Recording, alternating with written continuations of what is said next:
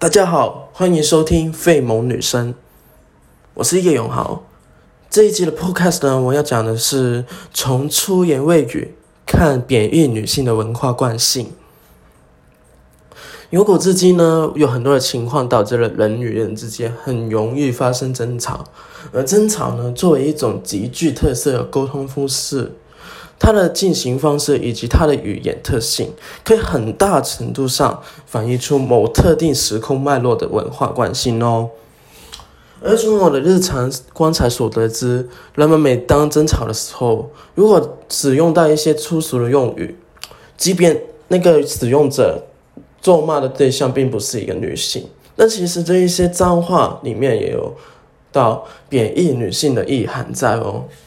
那为什么这一些用作争吵中的脏话会有贬义女性的意涵呢？也为什么这些脏话通常都与贬义女性画上等号呢？它的背后有什么因素导致了这个现象发生？便就是我这个 podcast 想探讨的一个东西啦。这正是否是争吵粗俗用词贬义女性的文化惯性？之前先跟大家分享一下本人在 Instagram 的个人网志所建立的一个有关于常常见贬义女性的争吵用词的非正式小问卷。回答问卷的人大多都是我的朋友，所以认真性不高，而且有所冒犯的话，就请多多见谅喽。以下就是一些我收集回来的常见贬义女性的争吵用词，例如“干你娘”“操你妈”“婊子”“母猪”“母狗”“八婆”“臭鲍鱼 ”“You are pussy”“the son of bitch” 等等等等。无一例外呢，这些脏话呢都有。贬义女性的意涵哦，但其实他咒骂的对象，哎，其实是男性之间比较多哦。当然，女性之间可能也会有用到哦。但为什么这些贬义用词会有这些意涵呢？就是我们今天就主要想谈到的东西喽。好了，回归到为什么人这。人们会用一些贬义女性的用词去骂别人的问题上，那就不得不从父权社会的大环境说起喽。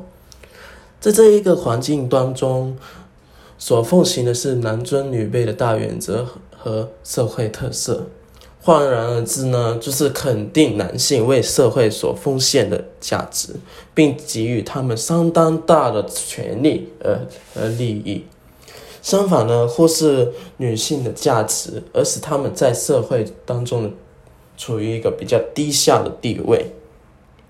由此可见，父权社会是以男性为主体，女性为副体。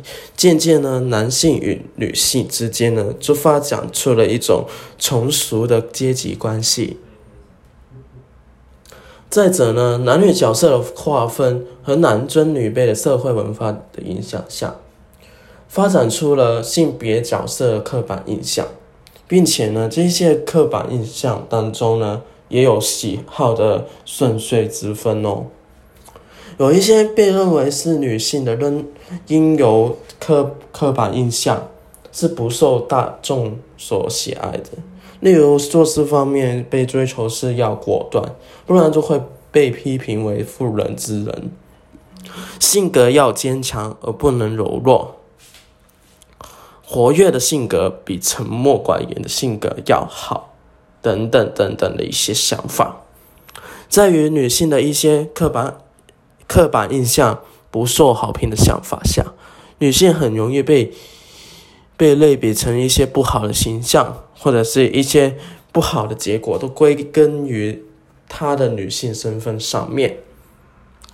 在女性地位低下的时代，也因为以上所提及到的原因，也就发展出了脏话总以女性为攻击的总称的对象，而且攻击女性性器官和贬义女性的主体性，而过程当中呢，使用了性避忌的语言，更是侮辱了女性尊严的意味。与此同时呢，也出现了女性贞操被物化的情形。这一些的脏话也展现出了羞辱者与被羞辱者之间的强势弱势关系，并且以此降低了羞辱者之的价值啊，或者是进而让他感受到被贬义、羞辱的感觉咯。这。然后呢，以上就是嗯，男主要是以男性用这些字词去辱骂女性的一个角度。接下来呢，就会用为什么女性依然会使用一些带有贬义女性的脏话去骂别人，这样子。这被俗称为“国骂”“干”这一词中，隐含了男性使用升级器进入女性的意义。当女性使用“干”的时候，它的主旨很显然的，并不是咒骂者自己，而是咒骂的女性借用了社会中的任意第三者男性，来对对方或者是对方的母亲进行了一次辱骂。这些呢，都描绘了脏话语言只有对抗女性或者是母亲的角色，去横死了。父权的轮廓是基于一种两句思考的语言秩序。当女性口中咒骂着两句思考的脏话时，但其实她她们同时也复制了过去父权他这践踏在女性头上的权利不对等。那一个父权社会这样子的的语言词词前。也体现了父权社会传统礼教对于女性贞操的限制，以及母亲形象的束缚，在于父权内则下的脏话语言互相作用，而产生了更多的脏话，也再现了更多的父权。当有女性不能不再只能躲在角落。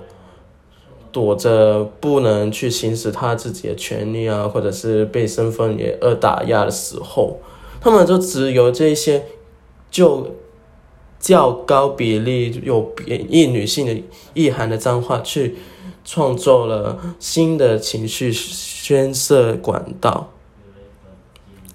他们使用到一些咒骂词的时候，也确实了。巩固了长长期操控着自身自由的父权体系。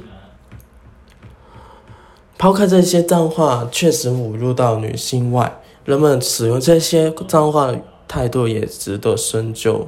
即便他辱骂的对象并不以女性为主，但是他使用到一些语言动机是什么？